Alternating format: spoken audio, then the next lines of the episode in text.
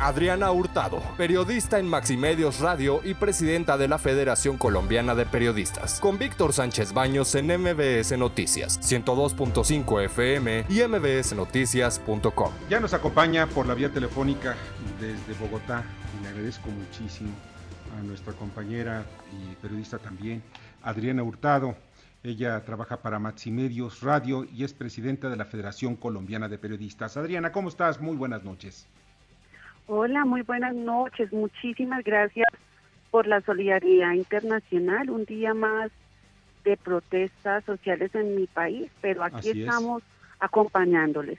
Y precisamente sobre esas protestas, porque el interés que tiene México también por Colombia es porque es uno de sus comerciales y al mismo tiempo estamos viendo una crisis derivada por una crisis económica que se está que, está viviendo el gobierno de Iván Luque y que pues no la puede resolver y que pues quiere meter algunas medidas como como una reforma fiscal que pues es totalmente en contra de los intereses de las mayorías. ¿Me podrías platicar qué es lo que está pasando allá en Colombia desde el punto de vista político y obviamente las repercusiones sociales? Claro que sí. Hay que decir que estas manifestaciones sociales no son fruto de una coyuntura, sino que como lo acabas de decir, hace parte de una reforma tributaria que se pensaba presentar por parte del presidente de la República y que eh, pues había mm, también eh, grabado algunos alimentos de la canasta familiar.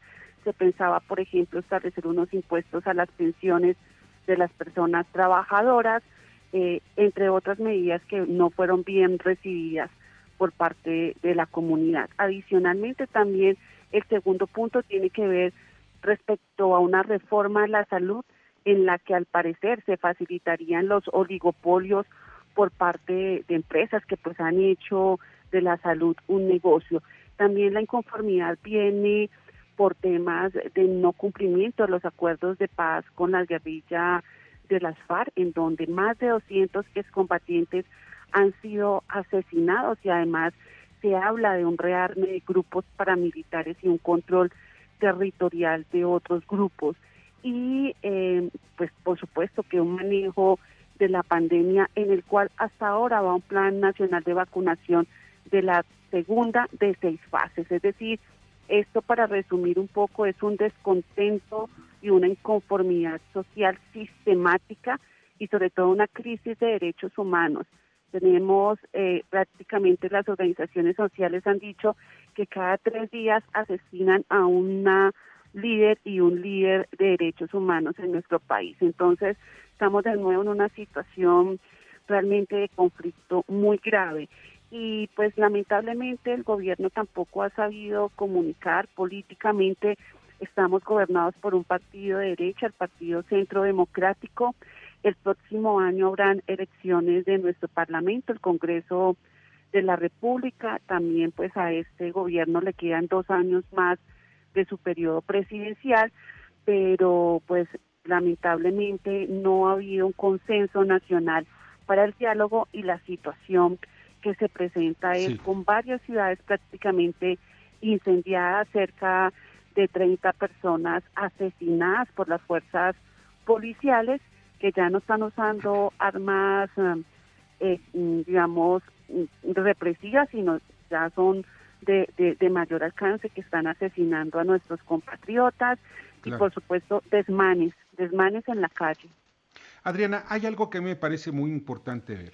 Aquí también hay eh, eh, una, lucha, por así llamarlo, eh, también político-electoral. El año próximo hay elecciones presidenciales y obviamente pues hay interés también de que haya una desestabilización política y social en, el país.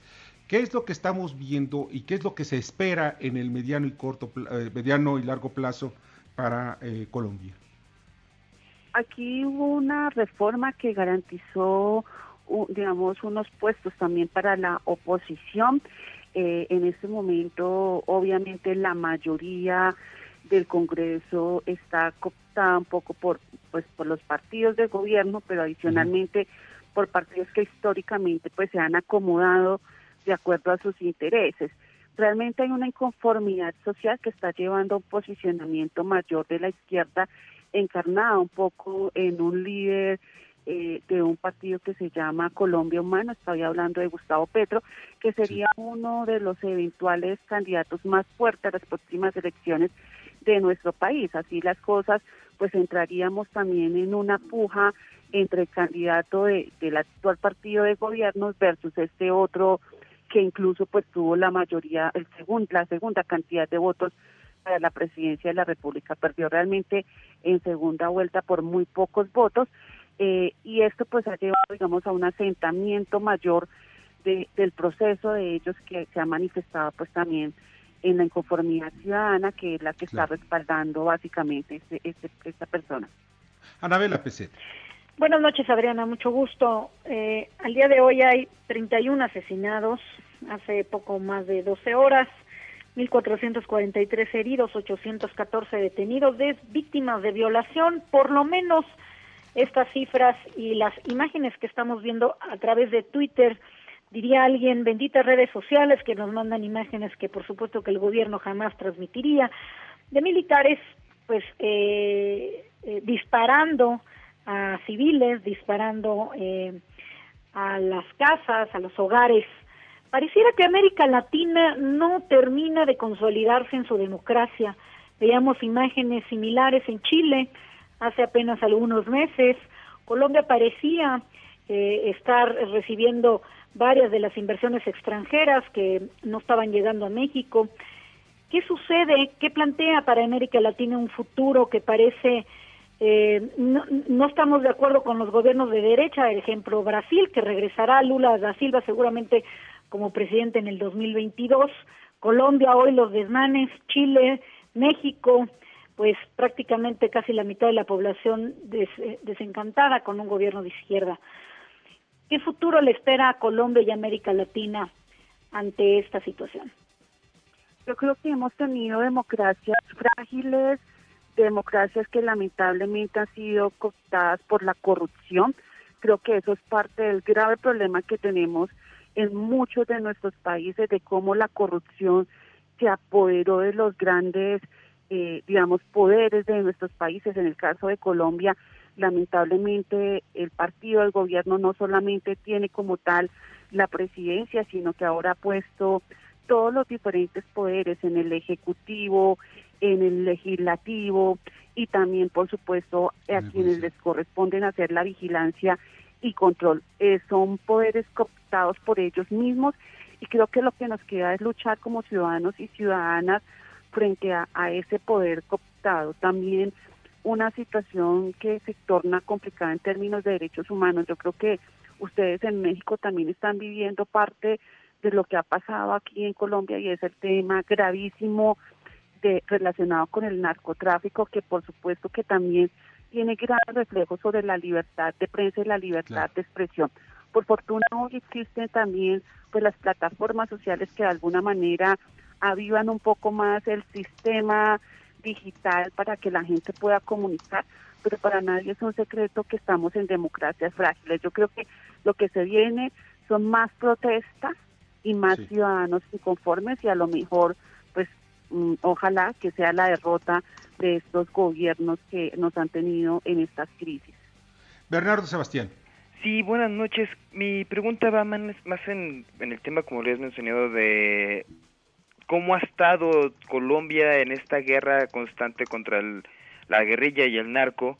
Y sería pues que yo estoy creyendo de que la policía en Colombia pues está como que acostumbrada a tratar con puros delincuentes y no con ciudadanos eh, ¿cuál es el problema eh, por el cual los, la policía no puede llegar a tener ese control o tener ese, ese orden social sin llegar a la violencia? Realmente empezaré por la última parte. Lamentablemente tenemos una policía que es aparentemente de naturaleza civil, pero que se ha acostumbrado a la violación de los derechos humanos y por lo cual incluso la Comisión y la Corte Interamericana de Derechos Humanos ha condenado a nuestro país en varias ocasiones por las graves afectaciones en términos de derechos humanos. Es una policía represiva, existe un escuadrón móvil antidisturbios que inclusive es parte también de las protestas pedir que se acabe, justamente porque está es simplemente, digamos, no, no atienden al diálogo, sino que de inmediato inician sus procesos, es en la represión, por ejemplo, de las marchas. Eh, tenemos también, pues obviamente, una estructura militar que no tiene ningún fundamento en derechos humanos, sino que está en las zonas urbanas, rurales, perdón, enfrentándose pues a los grupos eh, las estructuras armadas que están controlando territorialmente y que tienen pues como fines el narcotráfico. En Colombia realmente se ha pensado muchísimo en las reformas a esta fuerza pública que está conformada por la policía, por el ejército, por la marina, entre otras, básicamente porque no hay respeto por los derechos humanos. Es la clave de todo porque nosotros también estamos viendo que en varias partes de nuestro país hay una militarización y esto pues va también contra los derechos humanos. Adrián Hurtado, periodista, eh, periodista de medios Max Medios, Radio, presidente de la Federación Colombiana de Periodistas. Escucha a Víctor Sánchez Baños en MBS Noticias, 102.5 FM y mbsnoticias.com. Lunes a viernes 9 de la noche, tiempo del Centro de México.